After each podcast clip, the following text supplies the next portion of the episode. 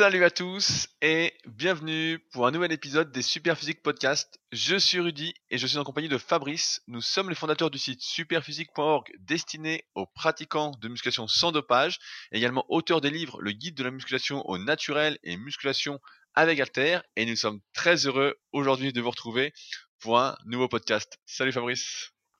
Salut Rudy. Alors, rapidement, je voulais faire le point sur deux petites choses, à savoir la première qu'on a enfin reçu la protéine de poids et que j'ai enfin reçu mon sachet. Donc, euh, je vais bientôt goûter. Euh, donc euh, voilà, on en a déjà parlé. Je refais un petit point rapide pour ceux qui nous découvrent aujourd'hui. La protéine de poids est aujourd'hui la meilleure protéine végétale. On a réussi à s'en procurer de la bio et à la mettre donc en poudre pour la proposer sur Superphysique. On a réussi également à avoir un prix euh, convenable, loin de ce qu'on peut trouver euh, la plupart du temps, donc accessible à tous. Et donc on est assez content euh, qu'elle soit enfin disponible après tous ces mois de labeur où on cherchait vraiment à avoir cette protéine dans notre boutique comme alternative aux protéines laitières qui font débat, aux protéines animales qui font débat. on a longuement parlé avec Fabrice qui est de, maintenant devenu vegan et qui m'a presque converti à ne plus manger de viande. Ça fait une semaine Fabrice que j'ai pas mangé de viande. Bravo Rudy, les animaux te remercient et même pour ta santé probablement c'est meilleur. Ouais, mais je mange beaucoup de poissons à l'inverse, donc je suis pas sûr que ce soit meilleur. Et d'ailleurs hier il y avait une promo sur le dos de saumon, j'ai pas pu résister Fabrice. Le dos de saumon, ça, il est succulent, j'étais obligé. Enfin bon, donc voilà, on est très content et c'est donc maintenant disponible sur superphysique.org. Je voulais également faire un petit point sur. Euh... J'allais oublier, j'allais oublier avant de faire le petit point, qu'on a eu déjà des commentaires sur la protéine de poids, parce que comme ça fait une semaine qu'elle est sortie, on a eu nos premiers retours, et je voulais remercier d'ailleurs Verte, qui euh, nous a fait euh, un petit retour sur la protéine de poids, pour vous montrer que c'est pas si horrible, parce qu'on peut s'attendre à ce que les protéines végétales aient un goût euh, un peu particulier, surtout quand on les fait sans édulcorant, sans colorant, sans arôme artificiel, sans rien. Et donc je voulais lire le petit commentaire de Verte. J'allais oublier, c'est quand même important. donc je lis. J'attendais une utilisation plus longue pour faire un retour sur le forum, mais je vais déjà dire quelques mots. N'ayant jamais utilisé de protéines végétales, j'avais quelques appréhensions. Bah moi aussi. et j'étais agréablement, agréablement surpris. J'ai testé tout d'abord en nature avec de l'eau. Il y a ce petit goût végétal bien entendu, ce à quoi je m'attendais plus ou moins, mais ça passe. Et la miscibilité est très bonne. Néanmoins, je l'utilise deux fois par jour, donc j'ajoute un peu de cacao 100% et un filet de sirop d'agave, comme je n'ajoute pas de glucides en poudre dans mes collations, ça ne me prend pas plus de temps que d'ajouter de l'avoine, par exemple. Moi qui ai toujours eu du mal avec le goût des whey édulcorés, et c'est vrai que euh, on en a consommé pendant des années, euh, et aujourd'hui ce serait difficile, avec les années d'en reconsommer, je préfère de loin ce mélange qui passe parfaitement, matin comme après-midi. J'y vois donc beaucoup de points forts, bonne miscibilité, bonne digestion, goût léger et prix avantageux. Donc merci à Verte pour ce petit témoignage. S'il y en a d'autres qui veulent nous faire des petits témoignages pour cette super protéine de poids, qu'ils n'hésitent pas. Mais a priori, effectivement, nature, ça a un goût passable, mais dès qu'on ajoute quelque chose, toi Fabrice, je crois que tu m'as dit que tu ajoutais euh, des fruits rouges avec, je sais plus. Ouais, bah attends, bah, je te refais un laïus sur les, protéines végétales. En fait, la protéine de chanvre, par exemple, elle, c'est vrai qu'elle est un peu hardcore au goût, elle a un goût un petit peu euh, terreux, on va dire. La protéine de riz brun, elle, elle a un arrière-goût un peu farineux, donc on aime ou on n'aime pas. Euh, effectivement, la protéine de pois, elle a un goût plutôt neutre quand même. Et puis euh, la protéine de citrouille, par contre, a assez bon goût, mais par contre, elle a moins de protéines en pourcentage que celle d'isolate de poids. Et l'isolate de poids a également euh, l'avantage d'avoir euh, le meilleur score PDCA, qui est assez proche de, de celui de la whey. Donc ça veut dire que même seule, c'est une protéine assez qualitative. Donc on peut mélanger avec de l'eau ou une boisson au soja. Si vous ne craignez pas la controverse sur les histoires de soja, là, les, comment dire, les les euh, effets œstrogéniques du soja. Voilà, c'est ça, c'est ça. les possibles, les possibles effets. Hein. Voilà, pour le moment, j'ai pas trop d'avis sur la question. Comme euh, je mange des tonnes de tofu et du tonne de soja, euh, bah, si dans un an j'ai des seins, je vous dirais qu'effectivement, il y en a. et donc, ouais, donc ce que tu, ce que tu veux, ce qu'on peut faire, donc c'est la mélanger avec soit de l'eau, soit une boisson au soja.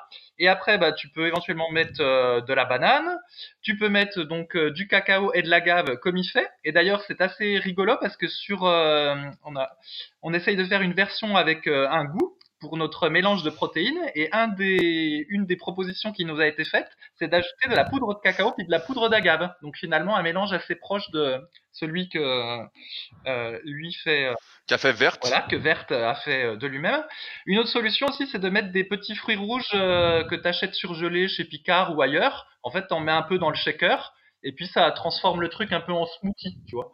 Et donc voilà, tout ça, c'est des alternatives qui font que sans mettre d'édulcorant, on va dire de synthèse un peu compliqué, mais on peut améliorer le goût. Le seul inconvénient, c'est que bah, parfois il faut un, un, espèce de shaker, quoi, un truc euh, qui fasse le, un robot shaker, là, je sais plus comment ça s'appelle, un mixeur, voilà. Oui, parce que tu, tu, me parlais avant le podcast, toi t'as un moulineur après. Oui, mais c'est un truc super simple. C'est un, moulineur qui fait des shakers. J'ai payé ça 25 euros. En fait, des fois, quand tu vas dans les centres commerciaux, maintenant t'as des stands, en gros, où ils te font des, des smoothies ou des boissons ou des, des mélanges de jus sur place avec des vrais fruits ou des trucs surgelés. Et en fait, tu peux t'en acheter un toi-même de ce truc-là, ça coûte 25 balles, euh, c'est très facile. Et puis c'est facile à nettoyer. Le seul inconvénient, c'est que bah voilà, si tu vas à la salle et que à la salle il y en a pas, et que tu reviens pas chez toi tout de suite, bah faut préparer avant. Mais euh, c'est vraiment hyper pratique ce truc. Ça coûte 25 euros. Euh, vous cherchez sur Amazon, sur un moulineur à shaker. Et surtout, faut pas prendre le robot compliqué parce qu'après c'est une, c'est compliqué à nettoyer. Faut prendre le truc le plus simple et c'est nickel. Et puis voilà. Et, est-ce qu'on est est se sent comme un super héros comme on le fait? Est-ce qu'on se pense comme dans Alien 2 ou je sais pas dans Kickboxer Non mais alors c'est rigolo ce que tu dis parce que justement il y a une euh, comment? On assimile un peu une certaine virilité à la viande. Tu sais genre on dit euh, quelqu'un qui mange des côtelettes euh, ou de la viande rouge c'est un c'est un bon mangeur c'est un costaud etc c'est assez viril. Alors là maintenant quand tu deviens vegan ou que tu prends des protéines végétales tu vois ça fait un peu ça fait un peu parisien bobo, donc euh, ça fait pas trop guerrier, mais bon. je pense qu'en pratique ça change rien. D'ailleurs, il y a une étude euh, qui est sortie il y a pas longtemps, mais bon, c'est une étude, ça, on sait que ça vaut pas grand chose, mais en gros, ils testent sur huit semaines euh, entre des gens qui prennent un shaker de whey et puis des gens qui prennent un shaker euh, d'isolate de poids. Et puis, grosso modo, ils voient pas de différence euh, à l'issue de la période des huit semaines. Les deux ont progressé, tout ça. Mais bon, ça vaut pas grand-chose comme étude, mais c'est pour dire que voilà, l'isolate de poids, c'est l'alternative la plus crédible euh, à la bouée. Donc, euh, voilà.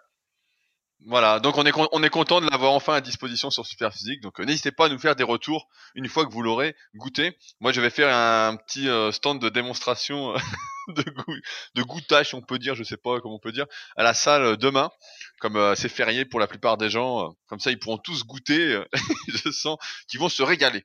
je voulais également donc faire un petit point rapide sur les Super Physique Games. À chaque fois, j'oublie d'en parler au début, donc je vous en parle maintenant, qui ont lieu le 29 juin à Annecy. Et vous rappelez que vous êtes tous invités à venir assister à la compétition, à manger avec nous. Il y a tout qui est prévu. Donc, euh, si ça vous intéresse, c'est donc le 29 juin à Annecy. Et pour ce faire, il suffit juste de me contacter afin que je puisse vous guider jusqu'au lieu de compétition, parce que le Super Gym n'a pas vraiment d'adresse euh, officielle. On est dans une nouvelle, des nouveaux bâtiments qui ont été créés il n'y a pas longtemps, donc il n'y a pas d'adresse. Donc il faut que je vous indique un chemin qui est compliqué. donc je vous invite, une fois que vous donné ce chemin, à bien regarder les vidéos brutes qu'on fait sur YouTube. Euh, sinon ça va être très très compliqué de trouver, même si là j'essaierai de mettre euh, une belle affiche euh, à l'entrée du parking pour que vous puissiez trouver, et plein d'affiches partout pour arriver jusqu'au lieu de destination. Donc maintenant, on va attaquer les réponses aux meilleures questions posées sur les forums Superphysique qui, je le rappelle, sont gratuits et c'est le meilleur endroit pour poser vos questions. Tous les gens qui m'écrivent ailleurs, je les reconduis à poser leurs questions sur les forums super physiques, que ce soit sur Facebook, sur Instagram, etc. Faut vraiment, ou même sur YouTube, comme j'ai repris les vidéos, c'est mieux de les mettre sur le forum parce que sur le forum, on peut vraiment euh, avoir plus d'informations et fournir de vraies réponses. C'est pas en général quand on pose une question sur les réseaux sociaux, on peut mettre une ou deux lignes, voilà, sur les forums, vous posez une question, on va vous reposer des questions, préciser votre question, pour finalement trouver une vraie réponse qui puisse vous convenir. Et donc, suite à une demande de Fabrice, j'ai sélectionné une question. Je croyais qu'on en avait fait largement le tour, et malheureusement, il y a des spécialistes entre guillemets qui remettent ça sans arrêt sur le devant de la scène, qui nous prennent pour des abrutis, qui comprennent rien à la musculation. Donc, je lis la question, qui est de RPK. Bonjour. J'ai toujours lu que l'inclinaison du banc au développé couché permettait de cibler le haut, bas, milieu des pectoraux en fonction de celui-ci. Mais en cherchant des preuves, je suis tombé sur un article euh, qui dit en gros euh, pas du tout. Selon euh, des études EMG, il y aurait aucune différence. Qu'en pensez-vous? Fabrice, je te laisse donc la parole puisque tu voulais cette question et que tu as répondu sur le forum je compléterai euh, par la suite euh, ce sujet que nous avons déjà abordé de nombreuses fois.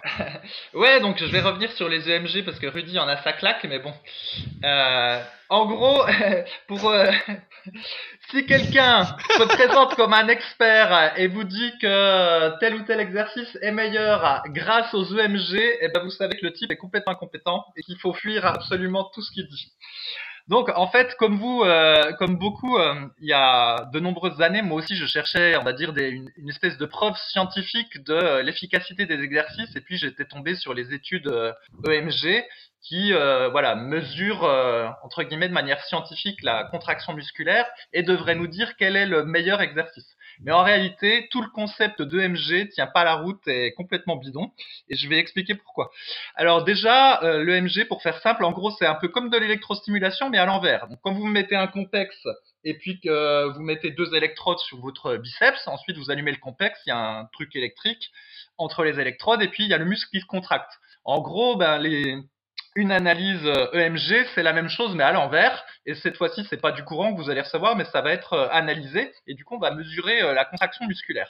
Déjà, ça pose un problème puisque pour ceux qui ont un complexe, qui ont déjà testé l'électrostimulation, mettre les électrodes de manière correcte sur les muscles, c'est pas simple. Surtout sur les petits muscles et surtout quand vous avez un, un, déplacement.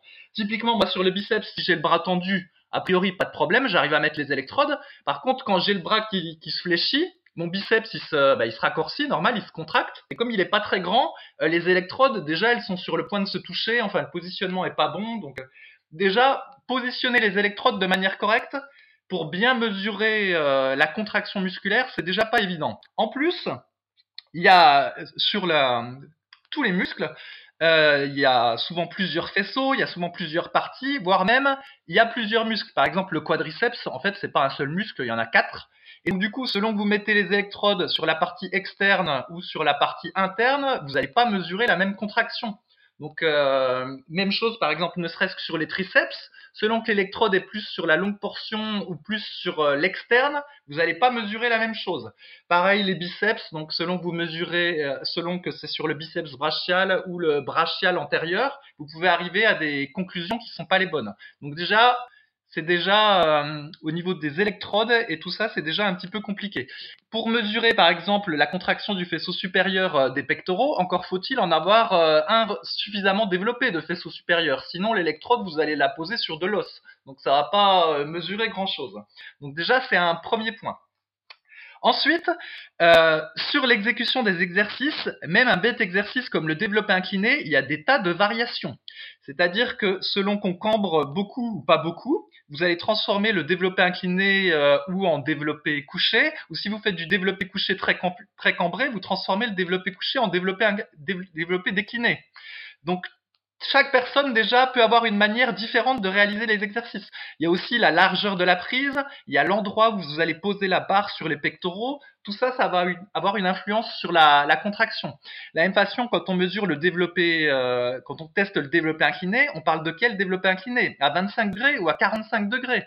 Euh, en salle, souvent, les bancs, ils sont limités à 45 degrés, mais des fois, on peut mettre 25 euh, chez soi, où il y a des bancs qui permettent de mettre 25, et on voit que déjà, ça change en termes de contraction musculaire. Donc, que mesurent les études?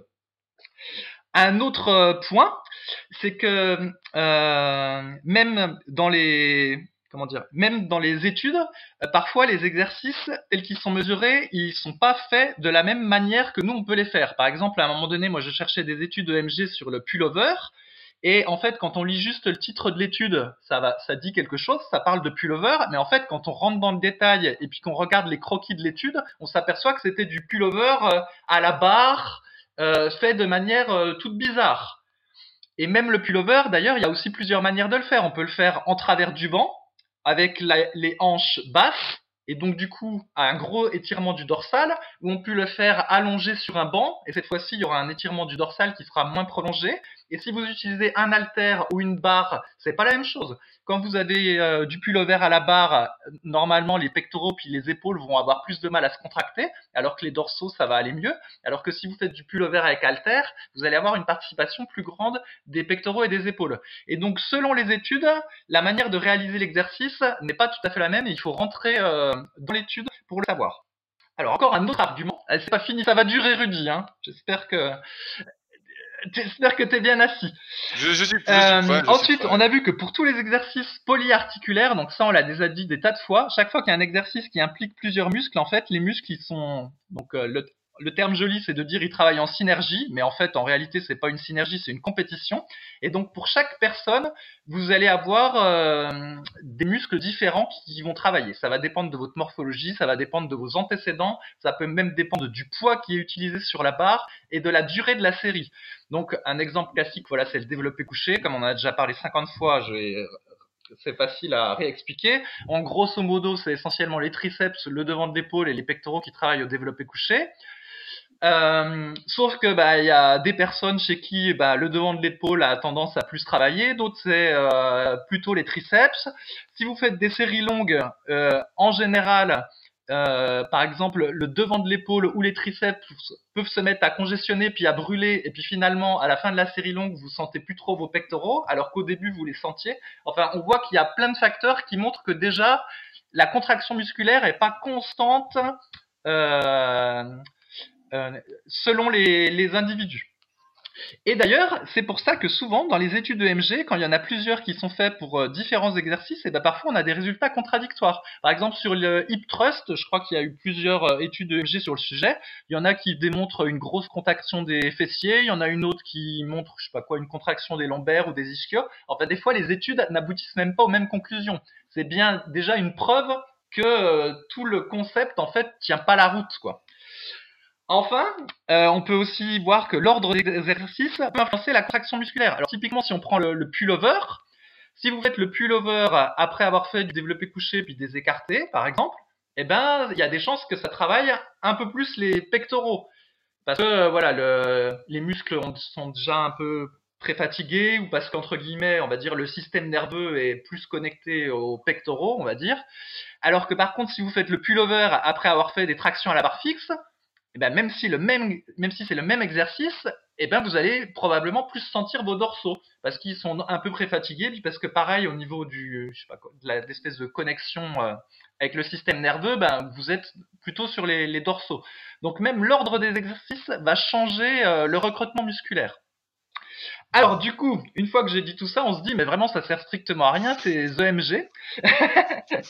ça peut alors il y a un cas où je pense que ça peut servir, c'est pour certains exercices d'isolation et quand euh, le muscle n'a pas euh, de faisceau particulier ou est assez simple. Et par exemple, c'est le cas du grand droit abdominal. Alors ça limite, hein, parce qu'il n'y a pas beaucoup de muscles qui font comme ça. Et typiquement, il y a des études EMG euh, sur les crunchs et qui montre que quand on fait des crunchs sur un ballon, par exemple, eh ben, il y a une plus forte contraction musculaire, toute chose égale par ailleurs, donc c'est-à-dire sans utiliser un halter, qu'en faisant des crunchs au sol. Et donc, effectivement, là, on comprend bien pourquoi il y a une amplitude de mouvement qui est un petit peu plus importante, tout ça. Et donc, là, l'étude EMG correspond à peu près à la, à la pratique. Et puis là, il n'y a pas 50 manières de faire euh, le crunch. Et puis, comme c'est un mouvement qui implique essentiellement qu'un seul muscle, euh, et ben tout le monde va à peu près avoir le même résultat. Mais sinon, euh, la plupart du temps, ça vaut vraiment pas grand-chose ces EMG. Et en fait, le meilleur prédicateur, euh, prédicteur plutôt, de l'efficacité d'un exercice, en fait, c'est l'analyse morphologique, donc notamment la relation tension-longueur dont on a déjà parlé. Et puis, comment dire, ce qui a fait ses preuves à, à, long terme depuis des, des décennies.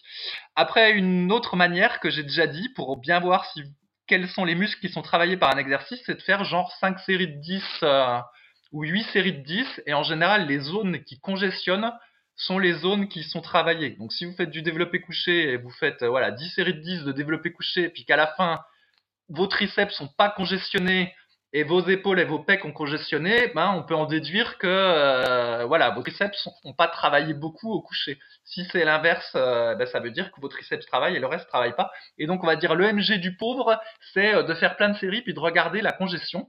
Et en général, c'est un bien meilleur indicateur que les études EMG. E donc tout ça pour dire. Oui, j'aurais dit l'EMG du mec intelligent. Voilà.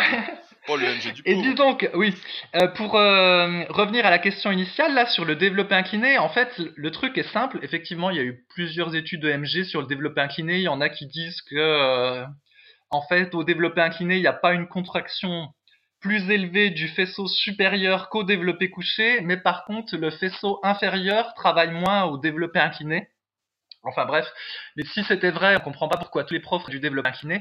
Donc en fait, la réponse qu'on a déjà donnée 50 fois, c'est qu'au développement incliné, bah, le, le devant de l'épaule et euh, les pectoraux sont en compétition et très souvent en fait, si au développé couché vous sentez pas le faisceau supérieur, eh ben vous avez quasiment aucune chance de le sentir à l'incliné. Et ce que vous allez surtout travailler, c'est le devant de l'épaule plutôt que les pectoraux. Et donc, bah, selon les personnes qui avaient, qui avaient participé à la dite étude, eh ben, ils sont arrivés à telle ou telle conclusion. Mais ça n'a aucune importance. En fait, ce qui compte, euh, c'est vous. Voilà. Est-ce que j'ai oublié des trucs, Rudy? Voilà, bah oui, en fait, parce Ouais, mais parce que en fait, l'EMG, comme tu l'as bien dit, c'est individuel. En fait, c'est pour ça que on l'a vu bah, avec l'analyse morpho-anatomique qu'on a beaucoup popularisé, qu'on retrouve euh, sur Superphysique, dans la méthode Superphysique, dans la formation Superphysique, un peu partout on se rend bien compte qu'on est tous un peu différents et que donc en fait il faudrait faire l'EMG pour chaque individu. Mais ce serait hyper compliqué. Et là, tu parlais d'électrodes. Moi, j'ai déjà passé un EMG. Donc, je vais expliquer ce que c'est un EMG. Ça se fait déjà chez un neurologue. un EMG, ça se fait avec des aiguilles. On te plante des putains d'aiguilles pour euh, un moment en fait, j'avais un nerf qui était coincé. Et euh, j'avais dû faire un EMG pour voir où ça coinçait, est-ce que ça coinçait vraiment, est-ce que c'était coincé, etc. Et en fait, on te met des euh, comment on te met des électrodes et on te dit qu'à des électrodes on te met des aiguilles et on te dit bah voilà bougez faites ce mouvement là etc et il mesure l'activation entre guillemets si ça s'active donc si tu peux faire le mouvement en quelque sorte si euh, l'influx passe à travers le nerf et il mesure également la vitesse de conduction nerveuse. Donc on te mesure deux choses. Mais en général c'est utilisé pour des problèmes. Après en musculation et moi j'appelle ça la technique du pauvre effectivement tu sais rapidement ce que travaille tel ou tel exercice. Si tu fais développer couché en série de 10, en série moyenne, et que tes pectoraux gonflent pas, alors à moins de débuter, parce que t'as pas de pectoraux, donc c'est normal, et que rien ne gonfle presque, mais au fur et à mesure, après 6 mois, ou 8 mois, ou un an d'entraînement, t'as toujours pas les pectoraux qui gonflent quand tu fais développer couché, bah effectivement, il euh, y a peu de chances que ça te le fasse. Mais après, c'est seulement du bon sens, en fait, tu vois ce qui travaille, tu vois ce qui travaille pas. Tu parlais euh, du nombre de répétitions, etc. On peut parler également de la vitesse des répétitions qui joue à fond. Si tu fais un mouvement plus ou moins lentement, on sait que nos muscles n'ont pas tous la même répartition en termes de fibres rapides et de fibres lentes. Je simplifie un petit peu. Donc la vitesse d'exécution joue énormément. Il y a des muscles qui sont faits pour être plus explosifs, d'autres plus lents. Euh, on le sait déjà même par exemple par rapport à la forme des muscles, qui soient euh, peinés ou euh, en fuseau comme on dit. Donc ouais, l'UMG c'est vraiment et c'est marrant encore une fois, c'est toujours les mêmes mecs fait qui mettent des trucs comme ça sur le devant de la scène, c'est des mecs qui comprennent rien. C'est des mecs qui. J'ai l'impression que c'est des mecs qui s'entraînent pas.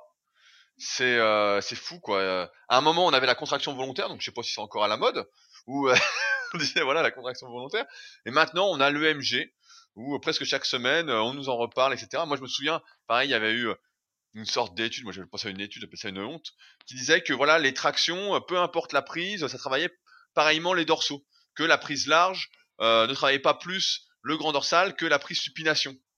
Et c'est euh, n'importe qui qui fait de la musculation, qui euh, fait des tractions, va bien voir que quand il fait la prise supination, ça lui travaille plus les biceps que la prise pronation. Et donc comme c'est une compétition de recrutement, imaginons un chiffre 100, euh, bah si il y a 30%, je simplifie, hein, qui est fait par les biceps, c'est-à-dire qu'il reste que 70% pour le grand dorsal.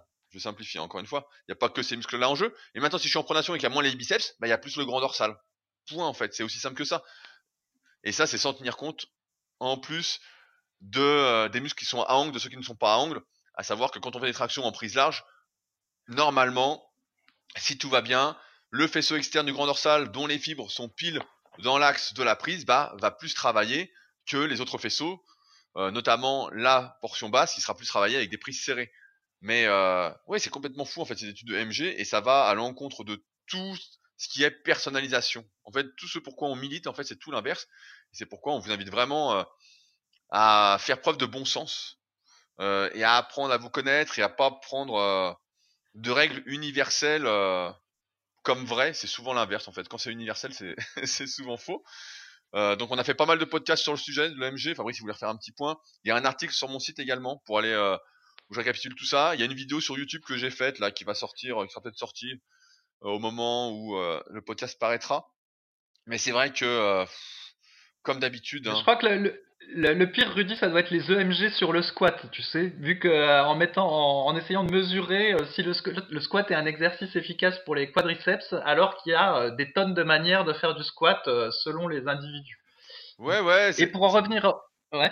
Pour en revenir aux tractions aussi, euh, il y a aussi le grand rond, je pense, qui travaille plus quand tu fais des tractions prises larges et qui contribue également à donner du V. Et donc, euh, si euh, l'EMG mesure que la contraction du grand dorsal, elle va passer à côté de la contraction du grand rond. ouais, c'est pour ça que les EMG qui mesurent que l'activité d'un muscle, en fait, en plus, c'est du vent parce que tout est une compétition. Donc, il faut mesurer tous les muscles qui participent et dire voilà, est-ce que celui-ci est plus activé ou moins activé? Et si mais je crois que les EMG de, mémoire ne mesurent pas la force en fait. Ça mesure pas vraiment. Euh, ça dit juste si ça active ou ça active pas. Donc euh, c'est pour ça qu'en fait la plupart du temps c'est vraiment de la flûte. C'est vraiment. Euh... Par exemple si tu fais du curl, eh ben il faudrait mettre sur le long supinateur, sur le brachial, sur le biceps. Si on parle d'un curl pupitre par exemple où tu as le bras calé où il y a normalement pas l'épaule qui doit agir ni les pectoraux ni tout le reste. Et tu verrais qu'est-ce qui s'active le plus suivant la prise en fait. Et là, tu pourrais dire, bah ouais, mais si tu le mets sur un seul muscle, c'est bidon. Bah ouais, ça s'active toujours. Euh. oui, puis au final, bah, t'aurais certainement comme conclusion que, euh, ah bah tiens, quand on fait du curl pupitre, euh, éventuellement le brachial antérieur est un peu plus actif. Voilà, tout ça pour ça.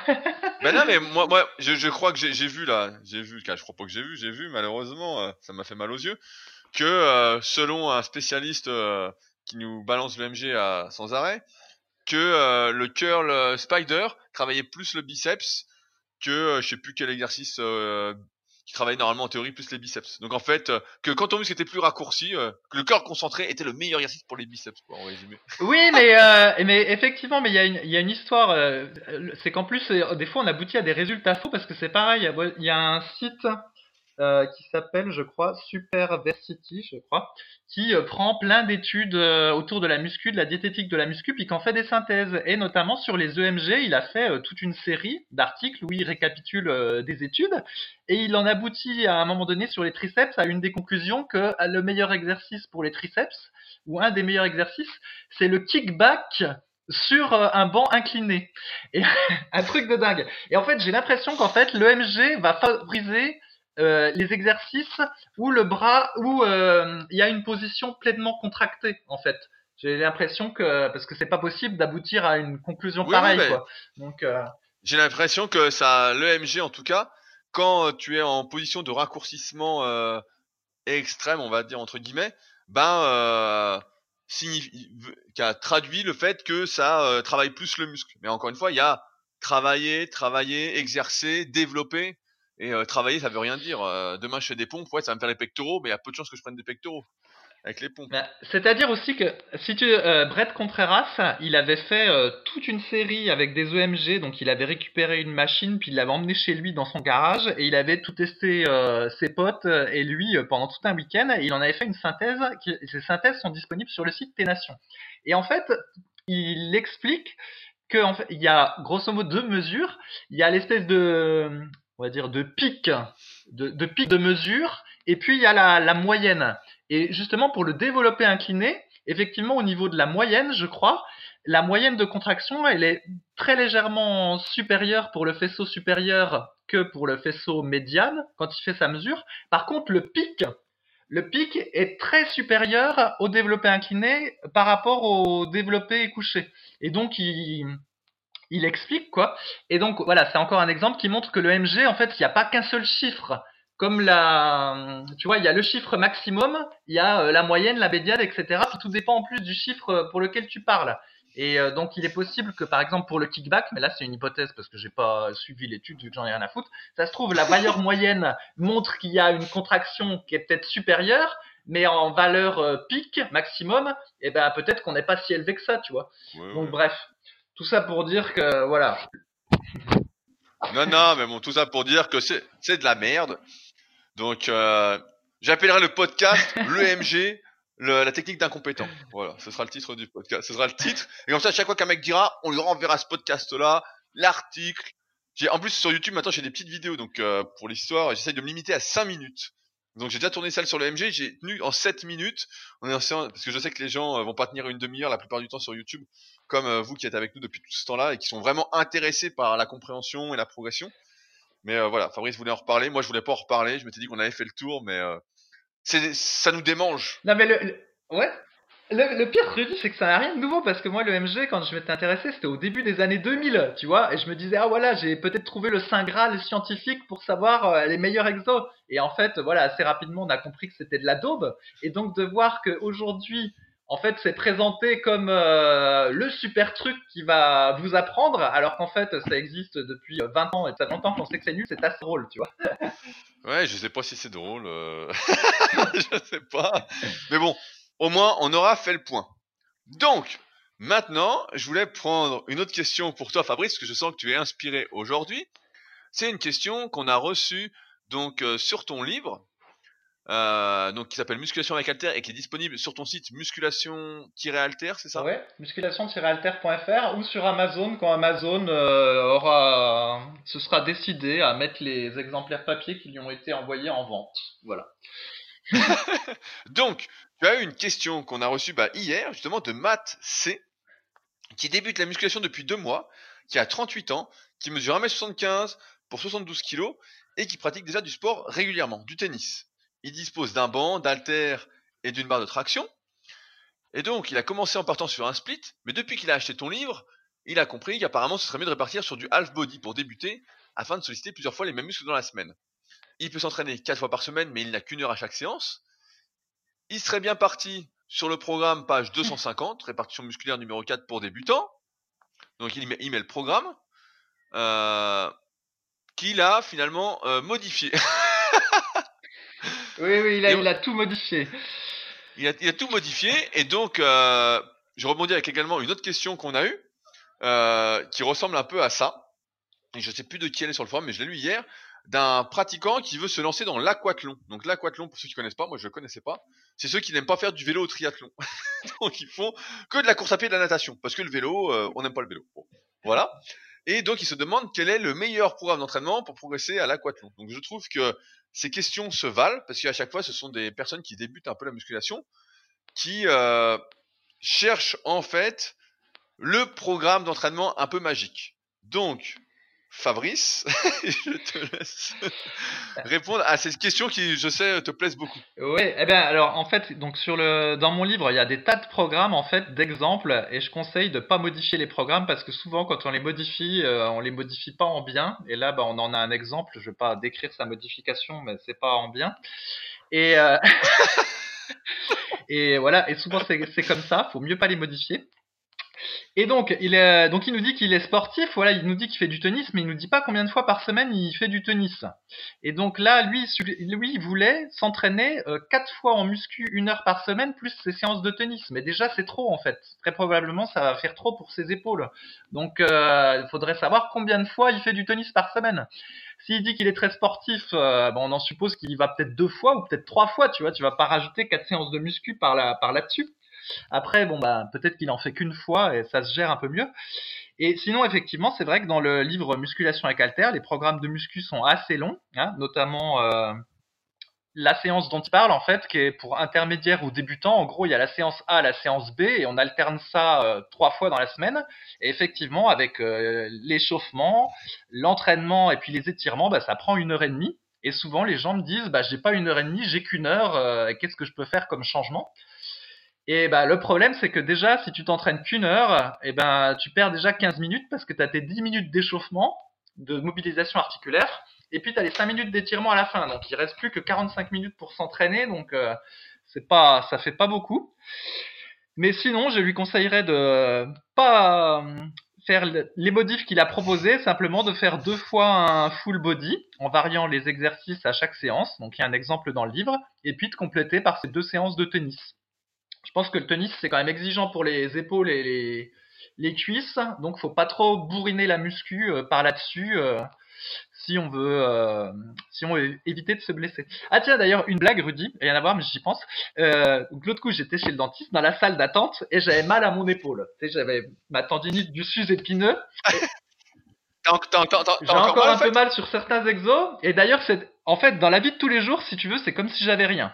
Ça montre bien que dans la vie de tous les jours on fait que dalle, hein, sincèrement. Euh. Donc je peux tout faire en fait, ça ne gêne pas. Par contre pour la muscu, il y a 60% euh, des exos du haut du corps que je peux plus faire quoi. Genre euh, les élévations latérales c'est pas possible, l'oiseau ça me démonte, l'oiseau à 45 degrés ça me démonte aussi, le rowing incliné ça me démonte. Euh, par contre évidemment je peux faire les cuisses, je peux faire des pompes inclinées lestées, ne me demande pas pourquoi mais ça passe. le curl pupitre c'est bon, mais même du curl marteau en fait, ça me tire sur le bras. En fait, la, la plupart des exos du haut du corps, je peux plus les faire alors que je peux tout à fait vivre tous les jours euh, avec cette tendinite. Donc c'est bien la preuve que dans la vie de tous les jours, on fait vraiment que dalle, sauf si on est bûcheron, mais bon, c'est pas mon cas. Et donc, en fait, d'ailleurs, il y en a un qui a dit sur le forum, qui a dit, oui, ça se trouve, si cette tendinite, elle passe pas, c'est parce que je suis devenu vegan. Et euh, donc, mon sang, mon sang a bouilli, parce que moi, je déteste qu'on critique les véganes. J'ai tous les à force des animaux euh, qui ne souffrent pas grâce à moi, qui est en moi. Donc, non, en fait, ce qui se passe, c'est que je force un peu dessus. ce qu'il faudrait, c'est que euh, j'arrête complètement l'entraînement du haut du corps pendant plusieurs semaines pour euh, laisser passer, puis que je me contente de faire euh, quelques mobilisations, puis quelques étirements. Sauf que mentalement, j'y arrive pas. Donc, dès que je sens que ça passe un petit peu, eh ben, je fais une séance, souvent un peu merdique, parce que voilà, du coup, je fais des pompes, des trucs comme ça. Et à chaud, je me dis bon, ça a l'air de passer, et puis finalement, euh, après la séance, la tendinite, elle revient plus fort qu'avant la séance. Donc c'est pour ça que ça passe pas. C'est assez idiot, et mais j'ai du mal à, ne pas faire. Donc, euh... ce qu'il te faudrait, ce qu'il faudrait, Fabrice, c'est un, un petit terragun, une balle de massage, masser tout le sus-épineux si c'est ça, donc euh, qui est euh, en haut de l'omoplate, donc tout ça. Ensuite, tu fais l'étirement, je monte dans Super Épaule, j'espère que tu as enfin eu accès aux vidéos pour le sus-épineux. Et euh, tu fais ça genre une semaine et normalement ça va. Quoi. Ouais, je sais pas. Il faut que, ouais, faut, faut masser à fond quoi en fait, faut vraiment. Et en espérant que ce soit qu'une tendinite, cas entre guillemets. Ouais, non, mais... Hein. Parce qu'à ton âge, à ton âge, c'est possible qu'il y ait une petite rupture. Hein. non, non, non, c'est pas une rupture, Rudy, parle pas malheur. Non, mais en plus, l'étirement, l'étirement euh, que qui est dans ton dans ton information, je le, je le faisais déjà en plus. Non, mais c'est simplement qu'il faut pas forcer dessus. J'ai tendance à forcer dessus. Voilà, c'est comme ça. Bref. Bah, euh, bravo Fabrice, bravo, félicitations. Donc, je reviens à mon à ma première partie de l'anecdote. Donc, j'étais chez le dentiste avec ma petite douleur euh, au tendon, puis je me disais ah là là, euh, quel imbécile. Et puis en face de moi, il y avait quelqu'un qui discutait avec sa voisine et ils s'étaient rencontrés au golf. Et en fait, les deux ne faisaient plus de golf parce qu'en fait, il y en a un qui s'était détruit le dos au golf et l'autre, ben, elle s'était fait mal au dos au golf et mal à l'épaule au tennis. Et donc, je me suis dit, bon, bah, ça va, il n'y a pas que moi qui fais le con, puis il n'y a pas qu'avec la muscu qu'on peut se, se bousiller. non, mais normalement, la muscu, c'est assez sécuritaire. Si tu fais pas le con, si tu fais preuve de bon sens, que quand t'es pas trop en forme, tu forces un peu moins, que euh, quand t'as une douleur, tu dis, bon, bah, je calme un peu le jeu, etc. Normalement, c'est assez sécuritaire parce que tu peux tout adapter comparativement aux autres activités. Oui, non, non, mais en plus. Voilà, c'est juste, c'est juste que là, t'as voulu trop en faire. Mais bon, c'était un bon exemple parce que comme moi, j'ai pas mal de mes élèves qui t'écoutent et qui euh, là, avec les week-ends en mai, euh, font des longs ponts. Bah, je leur dis, euh, ne suivez pas l'exemple de Fabrice. Ne faites pas, n'enchaînez pas vos séances avant de partir. Et comme ça, ils se blessent ah pas, les bah mecs. grâce à toi, Fabrice. Quand même. Non, mais en plus, c'est vrai ce que tu dis, c'est adaptatif parce que voilà, le type qui s'est fait mal au dos golf, bah voilà, il peut plus faire de golf. Alors que bon, bah, moi, au moins là, je peux continuer à entraîner le, bas du corps, etc. Puis éventuellement faire les exercices qui tirent pas. Mais bon, ce qui est trompeur, tu sais comme ça, c'est qu'en fait, quand t'es chaud, t'as un petit peu moins mal ou t'as plus mal sur certains exos et au final tu te dis c'est bon et en fait c'est pas bon, tu vois. C'est ça le truc. Bref, donc ça c'était. Hein ouais ouais, ben moi moi depuis depuis que j'ai le Terragun en fait euh, à la salle beaucoup en long là. Nous donc Terragun c'est une machine de massage en fait de percussion qui tape à fond à fond. J'aimerais bien que ça tape un peu plus fort, mais bon. Et euh, donc dès que on a une douleur, on fait ça et on sent qu'après bah ça va quoi en fait. Ça persiste pas en fait. Alors qu'auparavant en fait, même avec les automassages avec une balle etc, ça pouvait rester un petit peu. Et là on sent que bon bah ça aide quand même à, à tenir entre guillemets plus longtemps Bon. sans se Ok, bah, euh, peut-être que je casserai ma tirelire pour m'acheter un Terragon si c'est pas passé dans quelques semaines. Et en plus, comble de malheur pour moi, Enguerrand, donc Kovok, euh, va venir chez moi dans quelques semaines. Et donc moi, j'ai pas pu... Ouais, déjà, de toute Et il va te blesser. déjà un peu, puis en plus, j'ai pas pu m'entraîner euh, correctement depuis plusieurs semaines. Donc il va me chambrer, je le connais. Je le connais. Et après, il va tout te, te répéter. Alors, Bien sûr, il va, il va, il va dire que t'as- plus la rage. Il va dire ouais le chef, qu'est-ce qui se passe et tout, faut s'entraîner et tout. Il va t'emmener au chinois à volonté. Ah, le mèque, eh, il va- tu vas ressortir d'une semaine avec lui, t'auras pris 5 kilos et tu tu. Ok, alors la deuxième question, c'était sur l'aqua- l'aqua- l'aquathlon. Et donc, en fait, celui qui pose cette question-là, il pose des questions euh, récurrentes sur nos forums de ce type? Alors là, c'est l'aquathlon. Avant, c'était je sais plus quelle compétition euh, de running trail euh, où ça mélangeait des trucs militaires et puis de la course. Avant, c'était encore autre chose. Enfin bref. Et donc, bah, on va faire la même réponse qu'on fait tout le temps. En général, faire de la musculation pour faire de la petite préparation physique de compétition comme ça, ça ne sert à peu près à rien du tout. Donc, euh, moi, je perds même pas de temps à essayer de trouver quelque chose parce que ça sert à rien. Et comme on avait déjà dit la semaine dernière, pour tout ce qui est un petit peu endurance, euh, le meilleur moyen d'être performant, c'est d'être léger. Donc, euh, la musculation, pas d'intérêt. Voilà. Euh, allez, bon, j'ai rien besoin de rajouter à ça. Euh... je prends une autre question. Souci, elle est pour moi, celle-là, elle me plaît. Euh, c'est une question de Night Bringer sur euh, les trapèzes inférieurs et qui se demande quel exercice faire. Alors, je lis sa question. J'ai une question qui est sûrement toute bête, mais pour bien recruter les trapèzes inférieurs et un peu moins les moyens, c'est bien en se penchant en avant ou en restant droit. Mais le rowing à la poulie haute mettra l'accent sur la partie moyenne plutôt que l'inférieure. C'est bien ça? Bon, j'ai du mal à comprendre sa question, mais c'est pas grave, je vais y répondre. Merci d'éclaircir ma lanterne. Alors en fait, ce qu'il faut savoir, c'est que lorsqu'on veut travailler un muscle, et plus précisément une partie d'un muscle dont celui-ci est à angle, il faut se mettre dans l'axe des fibres, il faut regarder l'axe des fibres de celui-ci pour déterminer l'action qu'il a. Donc si vous n'avez jamais fait d'anatomie, euh, heureusement Superphysique est là à votre rescousse, il y a toute une partie anatomie avec tous les dessins de chaque muscle ou presque sur le site superphysique.org, rubrique anatomie, vous trouverez ça, vous trouverez ça facilement. Donc, quand on regarde le trapèze inférieur, on se rend compte que ces fibres, en fait, euh, ne sont pas horizontales, mais sont un peu en oblique. Donc, ce qui signifie que la fonction du trapèze moyen, en fait, c'est d'abaisser l'épaule. Vous savez, si vous avez déjà eu mal à l'épaule, vous avez été chez le kiné, souvent ils vous font travailler les abaisseurs de l'épaule. Euh, et ben, le trapèze inférieur fait partie de ces muscles abaisseurs de l'épaule. C'est-à-dire que pour le travailler, effectivement, les exercices de rowing ne sont pas la meilleure façon de le faire si on garde toujours les épaules à la même hauteur. Par exemple, bah, dans la formation super épaule, je montre euh, une façon de faire le rowing assis à la poulie basse en supination avec abaissement d'épaule en fait. Où au lieu de se contenter euh, seulement à tirer euh, horizontalement, on va en même temps abaisser les épaules grâce à la force, grâce au trapèze inférieur. Il y a également des façons beaucoup plus simples de le travailler, comme il est abaisseur de l'épaule. On avait montré, je crois c'est dans l'article super dos sur euh, le site, euh, que lorsqu'on fait des tractions, que ce soit la poulie haute ou la barre fixe, en fait, il faut toujours amorcer le mouvement euh, en descendant les épaules, en rétractant les épaules, je sais pas si on peut dire ça comme ça. Et donc ce petit mouvement en fait va un activer le grand dorsal, donc ça va permettre de mieux travailler les muscles du dos et moins les bras. Et en plus, ça va travailler le trapèze inférieur, en fait, d'abaisser les épaules. On peut également faire ça. Euh, moi, ce que j'appelle, c'est des shrugs à la poulie haute. Si on se met à la poulie, on met une poignée et en fait, euh, la poulie donc est en haut et on essaye d'abaisser l'épaule à chaque fois. Et donc ça, pareil, ça va travailler le trapèze inférieur.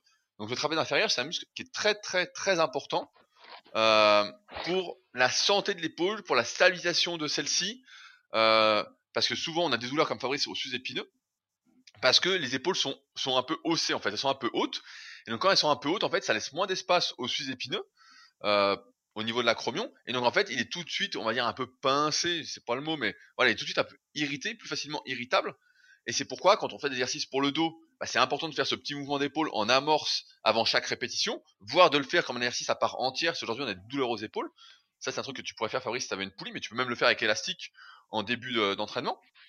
Euh, et euh, si on fait pas ce petit mouvement d'épaule, en fait, on n'est pas assez fort du trapèze moyen. En fait, on peut en arriver à faire des tractions, que ce soit la poulie ou à la barre fixe, euh, avec les épaules hautes. Et si on a les épaules hautes, et ben forcément, on frotte plus, le épineux frotte un peu plus, on a plus de chance, et euh, je dis chance, mais c'est pas une question de chance, on va se faire mal aux épaules, aux sous-épineux, beaucoup plus rapidement que prévu. Et c'est pourquoi le trapèze inférieur, c'est un muscle qui est vraiment très très important, rien que pour cet aspect santé, qu'il faut le travailler et euh, qu'il faut, je dirais, le développer parce que quand on a du trapèze inférieur bien développé, quand on fait une pause de dos, j'imagine que tout le monde se balade en faisant euh, un double biceps de dos dans la rue, et eh ben euh, ça rend plutôt bien sur les photos. Mais euh, trapèze inférieur, c'est hyper important. Et donc c'est ce petit mouvement d'épaule en fait sur les tirages verticaux qui fait ça. C'est un abaisseur de l'omoplate. Et donc c'est pourquoi, euh, en général, l'exercice de rowing basique ne le travaille pas beaucoup, parce que c'est souvent des mouvements de rapprochement des omoplates, de serrer les épaules en arrière et non pas d'abaisser. Et il faut abaisser pour pouvoir faire le trapèze euh, inférieur et donc le développer à terme. Voilà, oui, et donc c'est un inconvénient d'ailleurs de la musculation juste avec halter, c'est qu'en fait, à part euh, au rowing à un bras avec halter, et eh ben le muscle n'est pas euh, très sollicité en fait, le, trapèze inférieur. Voilà, bah c'est pour ça que toi, par exemple, il faudrait que tu le fasses avec élastique en échauffement. Tu vois, c'est un truc, tu le mets comme euh, tu t'assois, tu le mets un peu un peu en hauteur, et tu fais juste le mouvement de l'épaule comme ça, et tu vas voir, à force, tes épaules vont être plus basses, et si vraiment ton sous-épineux est un peu euh, irrité, donc ça veut dire qu'il y a sans doute des chances qu'il frotte sur l'acromion, bah en fait euh, ça va redonner de la place et tes épaules vont s'abaisser. Souvent quand on a mal aux épaules, elles sont un peu hautes en fait. On sent que il y a plus de place alors que ah bon, ça fait vachement de bien. Donc Fabrice, je te conseille de faire ça et je conseille à tous ceux qui veulent développer le trapèze inférieur de faire cela. Donc, euh... attends, un guerrier comme moi, ça s'entraîne pas avec des élastiques, faut dire. Attends, tu rigoles. Le, le guerrier bûcheron, quoi, aujourd'hui. le guerrier bûcheron. Mais euh, donc, blague à part, effectivement, en plus, quand on fait de l'ordi, eh ben, on a tendance à avoir les épaules un peu surélevées et c'est un problème postural. Euh, du coup, qu'on a tendance à avoir de nos jours quand on fait beaucoup d'ordinateurs, quoi. Les épaules en avant et en plus hautes, c'est le mal moderne de tous ceux qui sont derrière un ordi. Alors, j'ai une autre question euh, qui m'intéressait de répondre, qu'on a eu euh, justement ce matin, à laquelle j'ai répondu sur le forum. C'est une question de Le Shadok. Donc Le Shadok, si vous suivez les podcasts, il pose régulièrement des questions. C'est un débutant en musculation et il vient de faire une erreur monumentale, à savoir qu'il vient de se procurer la méthode de la vie 3. Donc on... oh là l'enfoiré Non, non, non ah. Mais non, mais pas l'enfoiré C'est un livre, et je vais y revenir, c'est un livre qui est destiné aux pratiquants confirmés il aurait mieux fallu, s'il voulait pas acheter nos livres, acheter la méthode de Lavier 1. Voir la méthode de Lavier 2, mais j'en dis que c'était trop avancé. Donc commencez par la 1. La méthode de Lavier 3, il faut le dire, c'est réservé aux pratiquants confirmés, c'est-à-dire à moins de 1% de la population qui s'entraîne depuis des années, qui euh, en est vraiment à chipoter sur des petits détails, des petits trucs, etc. À trouver vraiment des subtilités dans les exercices qui, euh, voilà, pour la majorité, n'ont aucun sens. Donc le Shadok qui est débutant, et donc tu vois, c'est pas, c'est la réalité. Je pense pas que tu diras l'inverse. Tu, diras, tu vas pas me dire qu'un débutant doit lire la méthode de la vie 3. Ouais, ouais, j'aurais pas formulé comme ça. ouais, ouais. Allez. Eh, attends, vu ce que t'as dit sur le MG, hein, t'es mal placé pour me dire tout ça. j'ai cité de nom de personne hein, sur le MG. J'ai juste dit que ceux qui en parlaient étaient des incompétents. Ouais, ceux qui s'en bah, servaient comme argumentaire pour dire qu'un exercice est meilleur qu'un autre étaient des incompétents. Mais je me suis ah, bien gardé de donc, dire des noms. donc voilà, je vais, je vais expliquer le problème. Donc le Shadok explique que selon le livre, il peut être envisageable de réduire l'amplitude de développé couché si on a une mauvaise morphologie ou un manque de souplesse. Euh, chose que je fais déjà, mais quelque chose m'a intrigué. Donc déjà, quand on débute, premier point, on n'en est pas à réduire l'amplitude d'exercice que l'on fait. On doit s'appliquer à les faire correctement. Euh, basiquement, on n'en est pas encore à essayer de se dire j'ai la bonne morpho, j'ai la mauvaise morpho, etc. Deuxième truc, pour l'élévation latérale, il recommande que la charge soit placée au niveau du coude et non euh, de la main lorsqu'on a des avant-bras longs, ou bien de plier un peu les coudes si on le fait avec halter. Qu'en pensez-vous? Dois-je appliquer en plaçant le poids au niveau du coude, ou alors plier un peu plus le coude? Ou me forcer à plier le coude le moins possible, sans négliger le flex? Et eh bien, deuxième point, quand on débute la musculation et qu'on a des épaules de serpent, euh, et même quand on n'a pas d'épaules de serpent, je vais reprendre mon exemple, les élévations latérales, ça se fait pratiquement bras tendus en fait, que tu aies des avant-bras longs ou pas des avant-bras longs, c'est qu'une histoire de levier. Et en fait, ça n'a de sens que si demain tu fais, euh, je sais pas, une compétition avec tes copains à la salle pour savoir qui met le plus lourd aux élévations latérales avec tel levier. Avec, euh, je sais pas, tu places le poids à 30 cm euh, de ton épaule et tu dis voilà, c'est qui le plus fort sur, sur le poids à 30 cm. Sinon, ça n'a aucun sens d'un point de vue développement musculaire. Pour te dire, moi je fais des élévations latérales, avec halter, bras presque tendus, et euh, je le recommande à la plupart des gens. Donc ça, ça n'a aucun intérêt. Au pire, bah voilà, t'as les bras plus longs que la normale, bah c'est pas très grave, tu mettras un peu moins lourd, et euh, ça change rien au développement musculaire, parce que pour développer un muscle, on le rappelle, il faut progresser en général en série moyenne sur des exercices qui travaillent les bons muscles. Et là, les actions latérales, si on les fait correctement, ça travaille bien le faisceau moyen. Et donc, mieux vaut le faire bras tendu que bras plié. Au moins, tu auras un repère en termes de technique, alors que bras plié, suivant comment tu plies, ça ressemble à rien et tu fais le poulet. Donc, à part pour l'ego, ça n'a aucun intérêt. Euh, maintenant, il a la même question pour le pec deck. Il recommande de le faire à la poulie pour croiser les mains, ce qui permet de contracter au mieux les pectoraux tout en ayant les coudes assez pliés, vu que j'ai de longs avant-bras. Qu'en pensez? Eh ben, c'est la même chose. Je relisais dernièrement des ouvrages de Jean Texier, donc j'ai ressorti des, les guides pratiques du bodybuilding, un peu euh, de nostalgie. Et euh, dedans, les informations, il y a beaucoup d'informations qui sont vraiment encore d'actualité. Et c'est quelque chose que je vois malheureusement peu faire. Il recommande pour les débutants d'abuser des écartés couchés avec halter, voire inclinés si euh, on est un peu omnibulé par le des, des pectoraux, et du pull vert en série longue. Et c'est marrant parce que moi c'est ce que j'ai fait quand j'étais gamin, donc moi j'ai vraiment commencé avec des ouvrages de Jean Texier. Et aujourd'hui j'ai l'impression que plus personne ne fait ça. Et comme on sait que on a les cartilages costaux qui sont pas encore définitivement euh, soudés, je sais plus si c'est le mot, mais euh, qui sont complètement durs, donc qui peuvent encore s'étirer avant 25 ans. C'est à ce moment-là, quand on débute, quand on est très jeune, qu'il faut abuser de ces exercices-là, parce que c'est ça qui va faire qu'on a de la cage. C'est pour ça que quand je fais une pause à la Arnold d'un biceps cage, bah, ça me fait de la cage, parce qu'à l'époque j'en ai abusé. Et pas assez 25 ans en moyenne, ces cartilages sont soudés, sont durs, et euh, ces exercices perdent un peu de leur intérêt si on les fait dans l'optique d'ouvrir la cage. Mais là, quand on est comme le Shadok, qu'on débute, qu'on est jeune, etc., il faut surtout pas faire des conneries comme euh, du pec deck à la poulie, bras croisés, parce que on a les bras longs. Encore une et de plus, les écartés à la poulie ou le pec deck, etc., c'est un exercice d'isolation. Donc c'est un exercice où on doit s'appliquer, où on doit contrôler, où on doit euh, accentuer un peu la contraction, on doit vraiment localiser c'est pas un exercice où on cherche le progrès. Et le fait qu'on ait des bras longs ou pas, ça ne change rien en fait. C'est juste que tu mettras un peu moins lourd que ton voisin qui a les bras un peu plus courts. Et, et en fait, on s'en fout. C'est bidon tout ça. En fait, ça n'existe pas. Donc, je conclus qu'effectivement, comme tu le cites à la fin, je me prends trop la tête sur la morpho-anatomie. Et il se demande si ces choses peuvent être appliquées. Eh ben non, toutes ces choses-là, tu les oublies tout de suite. Tu mets le livre dans un coin et tu le réouvres dans 4-5 ans. et normalement, tout ira bien. Mais euh, je voulais en parler parce que même si on en parle presque à chaque podcast, parce qu'on a vachement popularisé l'analyse morpho-anatomique, je l'ai codifié, etc. Et même si on a fait des podcasts dessus, des articles pour dire que ça concernait surtout les pratiquants intermédiaires et confirmés, et que là la méthode de la V3 c'est encore un cran au-dessus, hein, c'est vraiment le confirmé confirmé, bah euh, beaucoup de débutants se perdent avec des détails en fait qui n'ont pas lieu d'être en fait. Au début, il faut vraiment faire cet exercice presque parfaitement, euh, il faut s'appliquer. un débutant qui ferait du couche à 30 kg et qui ferait du coucher partiel, c'est une erreur en fait. C'est une erreur. Faire des évasions latérales comme un poulet, c'est une erreur au début. C'est une erreur. Et sur les deux derniers exemples, en plus, ça changera pas le développement musculaire, ça changera absolument rien.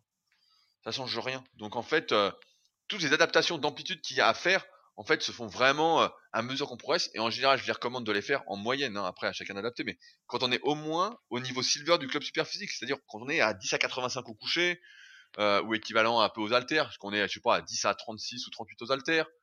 Euh, quand on fait, euh, j'ai plus en tête, mais quand on fait au moins 15 tractions euh, propres en tirant bien avec le dos, pas avec les épaules haussées, comme on vient de voir, euh, etc. Avant ça, ça n'a pas écœur l'incliné, je crois c'est 10 à 16 au niveau silver, en étant strict les épaules en arrière, etc.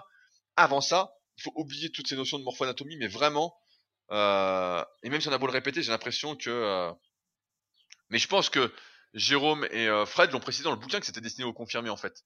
Mais euh, encore une fois, je pense que euh, il faut vraiment bien lire chaque mot et prendre son temps avant d'appliquer quelques conseils que ce soit.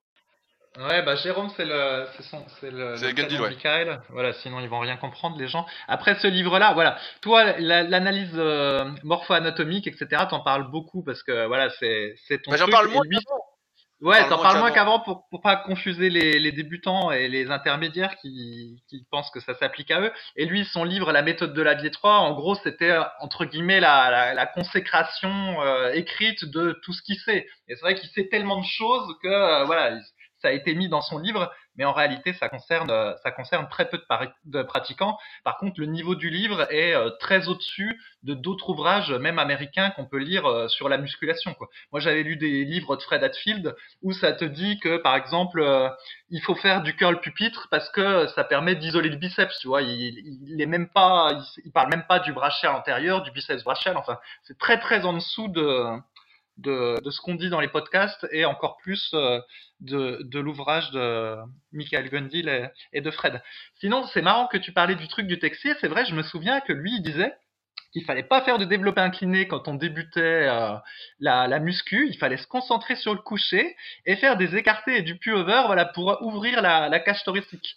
Alors après, c'est quand même vachement controversé, y compris à l'adolescence, cette possibilité de euh, ouvrir, de faire grandir entre guillemets sa cage thoracique. Par contre, je pense que comme à l'époque, on mettait pas vraiment l'accent sur les étirements. Euh, en dehors de la musculation, et eh ben de faire du pullover et puis des écartés quand on débutait, et eh ben c'était une forme euh, d'étirement euh, actif. Et donc comme ça plaçait les épaules d'une bonne manière, et eh ben on pouvait avoir l'impression que ça euh, ouvrait un peu la poitrine parce qu'en fait simplement les épaules se repositionnaient correctement alors que naturellement elles ont tendance à être en avant. Après est-ce que ça a vraiment un potentiel pour augmenter la cage thoracique? Est-ce que ça l'a vraiment augmenté à toi, Rudy? Ça, je suis beaucoup plus circonspect sur le sujet, mais on peut pas vraiment savoir. Ah, moi, moi j'y crois beaucoup. Moi, j'y crois beaucoup parce que c'est vrai que j'en ai, vraiment abusé. Là, je viens de reprendre le bouquin, donc il est à côté de moi. Je l'ai pas fini. Euh, j'ai pas fini de relire le tome 1 et je vais retrouver un excellent passage. Je sais pas si tu te souviens. Voilà, c'est le passage sur euh, Milliard Williamson. Alors, dedans, il est dit comme nous le montre Milliard Williamson, champion des années 60 à la poitrine légendaire, donc le mec a une pose biceps cage où il pose un verre sur les pectoraux. Il a une cage énorme. Euh, c'est en combinant des exercices d'essoufflement avec des exercices d'étirement qu'on peut obtenir les meilleurs résultats. Alors il décrit la technique. À la fin d'une série de 25 reps au squat, vous allez souffler comme une vieille locomotive. Aussitôt, vous allez faire 25 répétitions de pullover en respirant à fond à chaque répétition.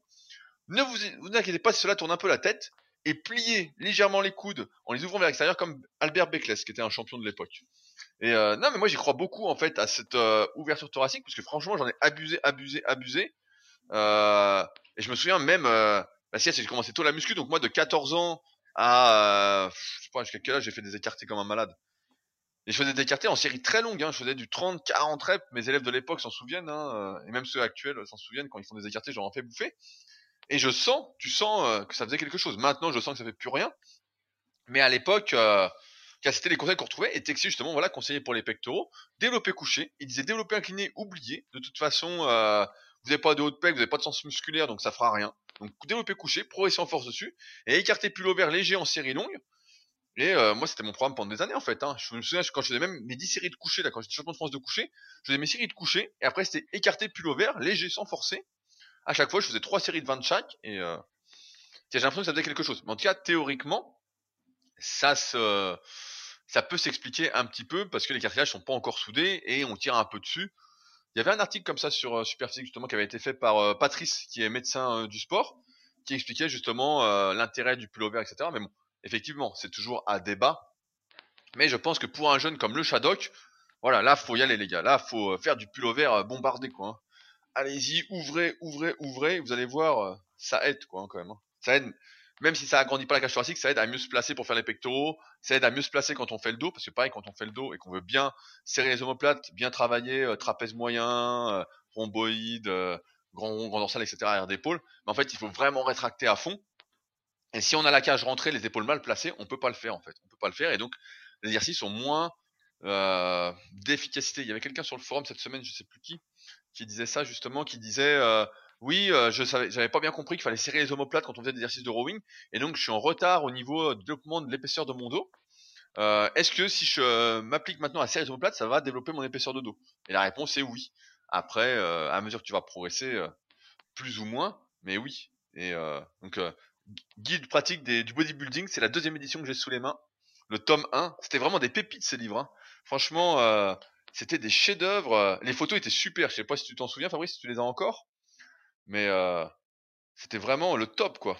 Non, bah, je, je, les ai plus, mais je, je, me souviens, je me souviens bien, et c'est vrai que Texier était euh, très en avance sur son temps euh, dans les conseils qu'il qui donnait. Après, il y, y, a des trucs qui étaient un peu bizarres, par exemple au développé couché. Après, il a pas totalement tort non plus. Mais le problème, c'est que c'est hyper dangereux. Attends, attends, j'essaye de deviner. Il disait de faire du développé couché barre dans le coude. Bah voilà, voilà, ouais, parce qu'en fait, il, il partait du principe, comme j'expliquais tout à l'heure pour le trapèze inférieur, que pour développer plus un faisceau, il fallait être dans l'axe de ses fibres. Et donc, il disait, pour bien développer euh, le haut des pectoraux, pas besoin de développer incliné, faites du développé couché, barre au cou. Il disait, ça va vous assouplir ça va vous mettre bien dans le faisceau, etc.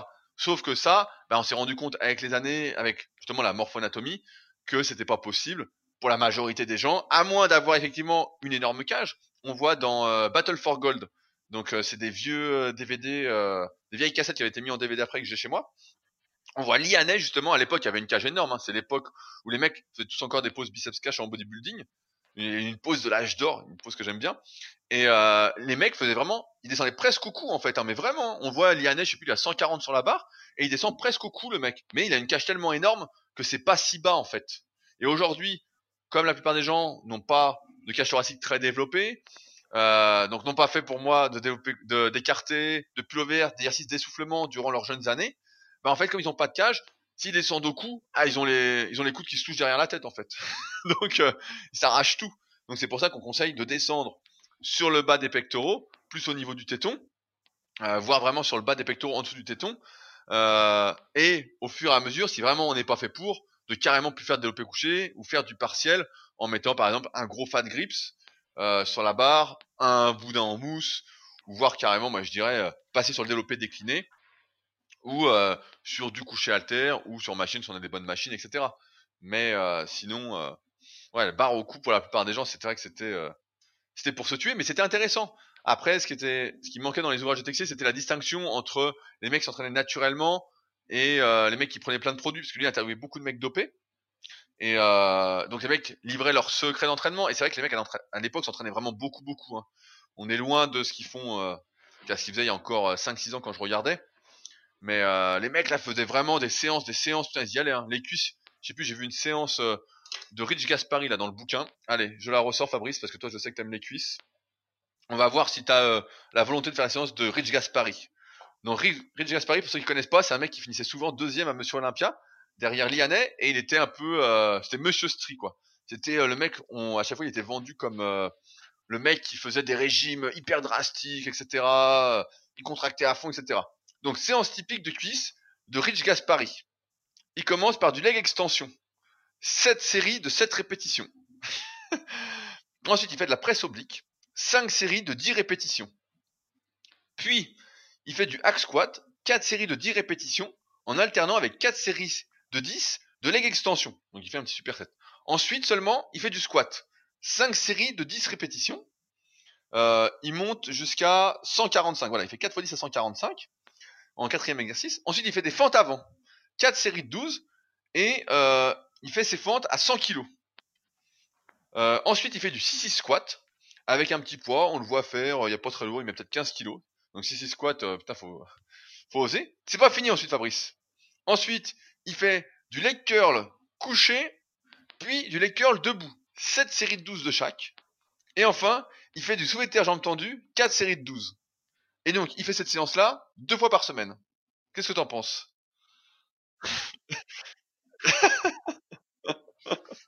ouais, non, mais il faisait des séances de fou à l'époque. Euh, entre le Arnold, bah Arnold c'était encore pire, hein, vu que lui il faisait euh, les muscles, chaque muscle trois fois par semaine, on s'entraînant le matin et l'après-midi. Enfin, c'est des trucs de fou qui tiennent, euh, qui étaient possibles en fait seulement à cause des produits dopants et puis parce qu'en fait euh, on sait pas trop comment il les faisait les séries, mais apparemment il, il forçait pas à chaque série en fait. Il y avait les séries d'échauffement, il y avait des séries un peu de congestion, tout ça. Donc bon, c'est pas des séries à la Dorian Yates euh, dans Blue Down Guts. Donc euh, bon, on sait pas trop. Mais c'est vrai qu'ils avaient un volume d'entraînement euh, de fou. Et d'ailleurs même Jean Texier, il donnait son programme d'entraînement et il, s'entraînait beaucoup aussi, hein, Jean Texier. Chaque muscle était entraîné deux fois par semaine, je crois, avec plusieurs exos et un truc style 5 séries de beaucoup de reps. Donc bon, il y avait beaucoup plus de volume d'entraînement euh, à cette époque-là. Sinon, je voulais revenir sur le, le pullover. En fait, euh, c'est vrai que c'est un exercice qui, a, qui, est bourré, davantage et qui était euh, beaucoup pratiqué avant et puis qui est, tombé un peu en, désuétude, euh, qui est un peu moins pratiqué par les culturistes actuels ou qu'on voit un peu moins en salle, mais euh, dans les années 70 ou 80, tout le monde faisait du pullover. Et ce qui est rigolo, c'est que chacun fait cet exercice euh, pour des motivations euh, différentes. Donc par exemple, Arnold le faisait à la fin de sa séance PEC et puis disait que voilà, ça avait contribué beaucoup euh, à sa cage et à l'épaisseur de ses pectoraux. Frank Zan, lui, il trouvait que c'était le meilleur exercice pour ah travailler le, le, le, dentelé. C'est le petit muscle que vous avez en haut des côtes, à côté de vos abdominaux. Donc il, le faisait pour cet exo-là. Dorian Yates, bon lui il le faisait à la machine, mais il disait qu'il l'utilisait en pré-fatigue pour le grand dorsal. Et donc en fait, euh, chacun trouvait des avantages euh, au pullover, et pour autant, bah, c'est un exo qui est tombé en, désuétude. Même si euh, on essaye de le faire revenir, là il est présent dans tous les programmes super physiques. Oui, oui, bah, ah, ah, ah, bah voilà. Après, ce qu'il y a, voilà, quand on est débutant, moi je pense que c'est un exercice important, quel que soit son âge, pour pas réouvrir la cage, mais pour replacer ses épaules, rien de la souplesse, etc. Moi, je le fais toujours en échauffement de mes entraînements. Ensuite, je le recommande dans une version modifiée que j'appelle Magic Triceps, qui est du pullover, bras fléchis, euh, avec les coudes assez serrés, avec barre Z pour les triceps, qui est le meilleur exercice quand on a pas mal au coude pour les développer. C'est vraiment euh, assez magique. Hein, quand on, si vous en faites, vous faites 4 séries de 20, vous allez voir, vous avez des triceps énormes. c'est difficile de faire un autre exercice après. Euh, mais il faut en faire. Là, tiens, je viens de retomber sur un passage. Là, tout à l'heure, on parlait de l'EMG. T'es prêt ou pas? C'est de Jean Texier. Alors, il parle du recrutement, du développement du grand dorsal, de la largeur du dos. Il en est de la règle du travail à pleine amplitude, comme de toutes les règles. La réalité vécue est plus forte que toutes les règles qui ne sont utiles que pour chercher à vivre une expérience plus parfaite. C'est sur une machine Nautilus à pullover que l'amplitude de travail des dorsaux est à son maximum, 244 degrés de rotation de l'épaule. Mais ce sont les 60 degrés seulement d'amplitude des tractions en prise large qui donnent très vite des dorsaux. Le pullover à la machine donne en comparaison des résultats dérisoires. En outre, même aux tractions en prise large, il n'est pas malin de faire toujours le mouvement à pleine amplitude. Il est bon de travailler surtout la course moyenne, car faire tout le mouvement fatigue plus vite les bras et épargne de ce eh fait les dorsaux. Il avait déjà tout et voilà, Jean avait encore tout dit. Oh là là.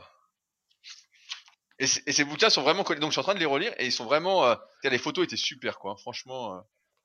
Et donc ces bouquins en fait c'était des compilations des mondes du muscle parce qu'à l'époque j'avais donc euh, j'ai tous les mondes du muscle les 300 premiers numéros chez mes parents et en fait à un moment ils faisaient des compilations en fait pour ceux qui n'avaient pas les numéros et ils mettaient les dossiers justement dedans et donc ils sont exceptionnels hein, franchement quand tu lis ça t'as envie d'aller t'entraîner direct tu dis putain je vais faire des belles photos en noir et blanc moi aussi quoi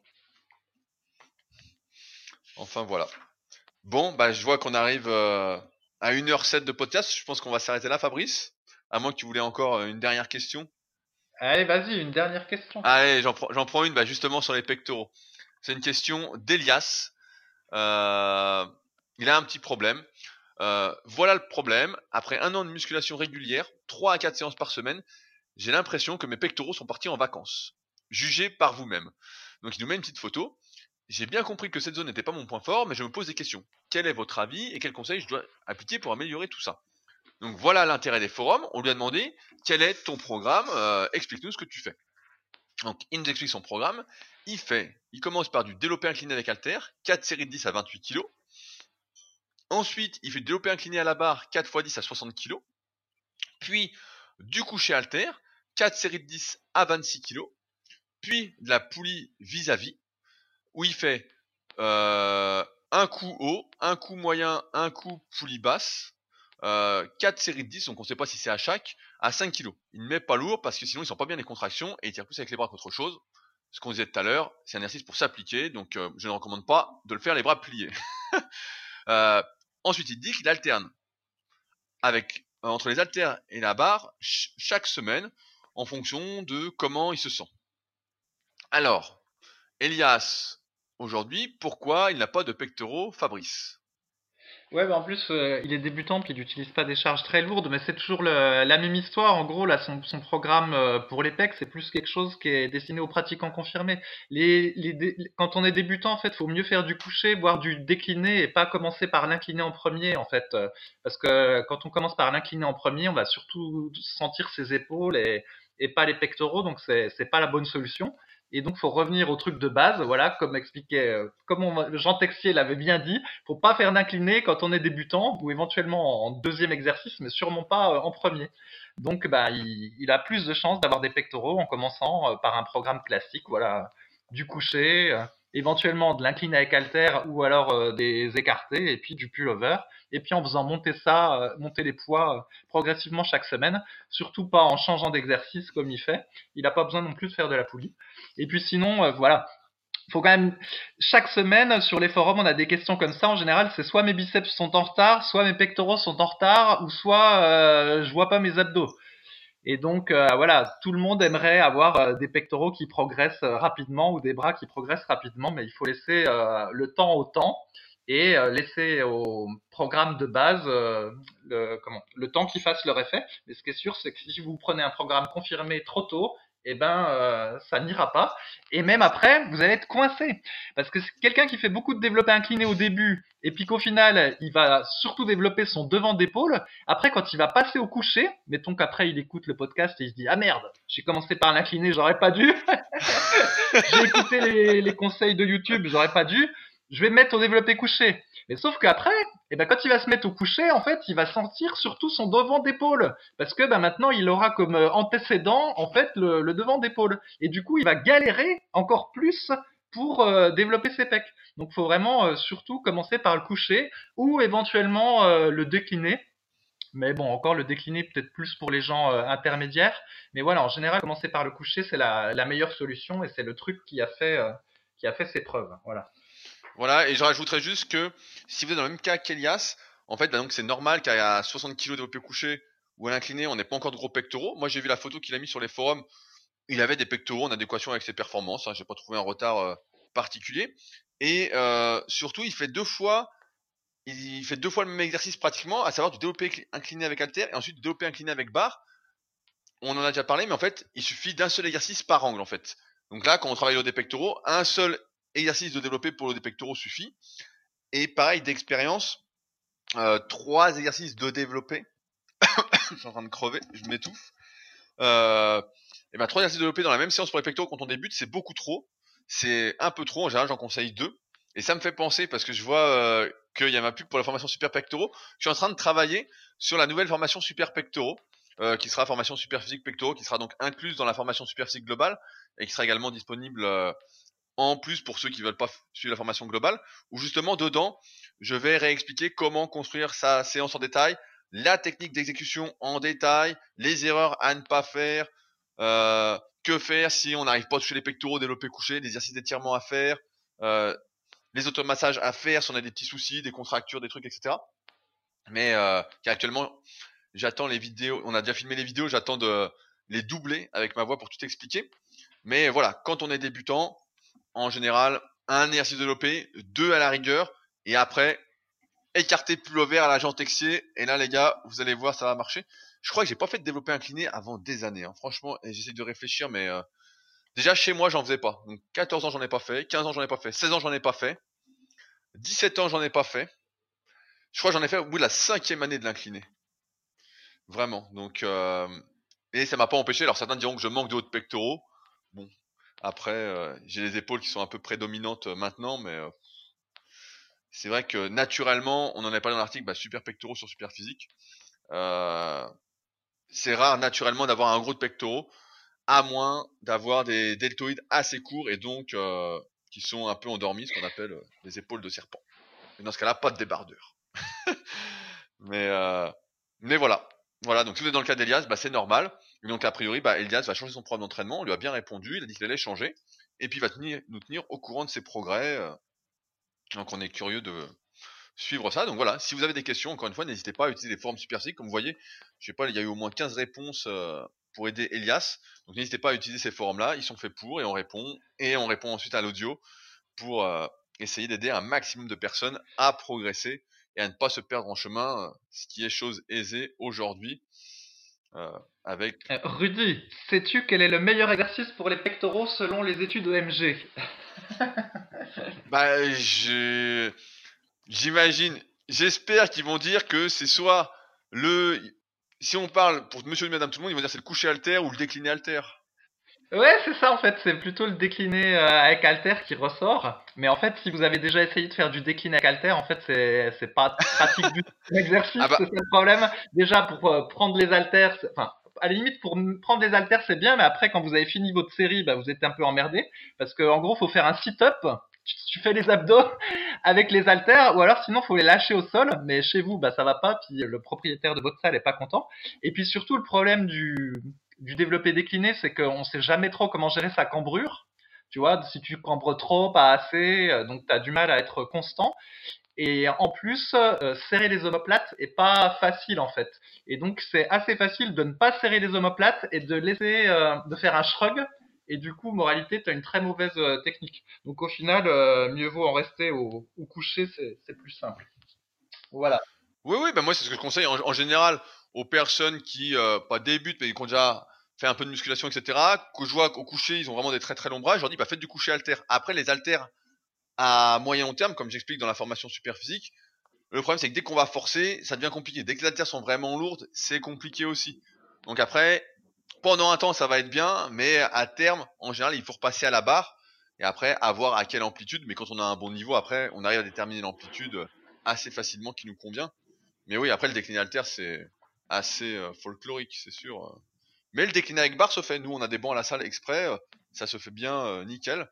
Mais après, tu peux reposer la barre, donc ça va. Le pire, c'est de rester coincé au développé décliné avec barre. Alors là, si tu restes coincé, t'es dégoûté, t'es cuit là. Là, tu te relèves pas.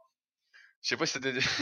Bah, ou développer décliné. Ouais, ouais, développer décliné, non, ça m'est jamais arrivé. Puis justement, j'aime pas trop cet exo-là parce que justement, t'as la peur de, de rester coincé. Par contre, au développé couché barre, euh, que quand j'en faisais beaucoup chez moi, plein de fois, euh, je suis resté coincé. Bah, tu sais, tu te fais descendre la barre sur le bide. Après, tu fais un genre de hip thrust et puis tu te, tu te relèves euh, debout avec la barre puis tu la reraques. Mais euh, oui, plein de fois.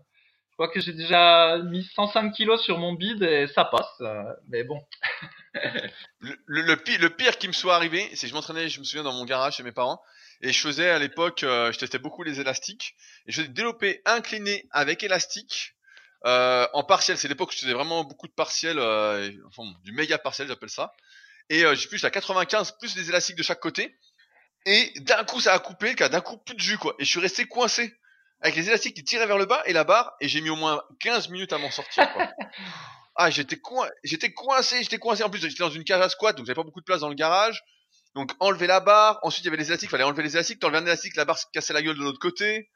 Ensuite, il fallait décharger pour pouvoir la remonter sur les taquets, remettre les élastiques. Voilà, la séance était morte, quoi. Ah, franchement, euh, je me souviens, putain, c'était un sketch. Hein. Oh. Ah, c'était un sketch. Donc, euh, bon. Enfin, bon. Voilà. Ouais, tu, sais, tu sais, un de mes souvenirs, c'est quand j'avais pas de squat et euh, donc je faisais beaucoup de, de squat. Donc euh, encore une fois, si vous avez écouté les précédents podcasts, maintenant euh, notre avis est un peu différent sur le sujet. Le squat barre arrière, prudence quand même. Et donc comme j'avais pas de squat, je mettais la barre sur les taquets du banc à développer couché en les mettant le plus haut possible. Et du coup, pour prendre la barre encore, pas trop de problème. Voilà, tu te baisses, tu te penches un peu, hop, tu la sors. Mais après, quand tu fais ta série, puis que t'es bien crevé, eh ben il fallait viser puis essayer de remettre la barre à peu près au bon endroit. Et c'est là qu'était la difficulté. et donc des fois, ce qui se passait, c'est qu'en fait, je re-raquais qu'un côté, tu sais, tu remets que le côté droit, et puis finalement le côté gauche, tu t'aperçois que t'es mal visé. Et du coup, la, barre te tombe dessus. Enfin bon, c'était folklorique comme je sais pas quoi. Mais euh, voilà, à l'époque, euh, j'adorais le squat. Il était hors de question que je le fasse pas. Donc c'était le système que j'avais trouvé. Et puis bon, j'ai passé des bonnes années comme ça. Et heureusement, je me suis pas trop niqué, donc euh, ça va, tout va bien. Mais je conseillerais pas de faire pareil. Et ben donc, je vais, je vais conclure sur le squat gobelet que tu as vu avant le podcast, Fabrice, où j'ai fait, ça y est, mes 4 x 20 à 50, que tu as voulu discréditer. J'ai bien entendu tes arguments. Tu as voulu me discréditer. Mais qui ont été faits. La vidéo a été postée sur Instagram. Et cette semaine, donc, j'ai testé avec le gilet lesté de 10 kilos et avec, euh, donc, euh, des, comment? Des, euh, lestes de poignet de 2 kilos à chaque poignet pour voir ce que ça donnait. Et pour l'instant, je retiens plus les lestes de poignet pour faire comme Sangoku. Le gilet, en fait, c'est plus facile. C'est plus facile. On sent que ça emporte moins vers l'avant, en fait. Ça te, ça t'ancre plus dans le sol, donc c'est un peu plus facile. Donc, euh, mais bon, maintenant que j'ai plus trop de défis, je vais le faire comme ça, sans trop forcer. Je suis pas fou. Ouais, ouais, mais je pense que je pense que pour les cuisses, en fait, le gilet c'est mieux parce que du coup, euh, les cuisses soulèvent plus lourd entre guillemets. Mais par contre, pour la difficulté de l'exercice et le, je sais pas comment dire, euh, euh, le, caractère fonctionnel de l'exercice, on va dire comme ça, euh, les petits lestes de poignet, c'est mieux. Ouais, mais en, off, j'ai pas discrédité ta perf, Rudy. J'ai dit qu'effectivement c'était une bonne perf, etc. Par contre, j'ai trouvé que tu étais un peu rapide en bas du mouvement et qu'il fallait pas trop abuser de ce type d'exécution si tu voulais avoir une longévité dans tes genoux. Voilà, c'est tout. Et eh ben, je t'enverrai quand même ton poster dédicacé que tu as intérêt à accrocher dans ta salle. Hein. J'ai regardé les prix, les cadres et tout, je vais le mettre sous plexiglas, il sera nickel. Comme ça, quand tu feras ton squat gobelet, tu pourras te mettre devant ce poster. Allez, à la semaine prochaine, Yep. Sur ce, n'oubliez pas, si ce podcast vous a plu, n'hésitez pas à en parler autour de vous, à nous laisser des commentaires, à poser vos questions. Plus on sera de fou, plus on sera fou et plus on progressera. Sur ce, donc, on se retrouve la semaine prochaine pour un nouvel épisode. Salut. Salut.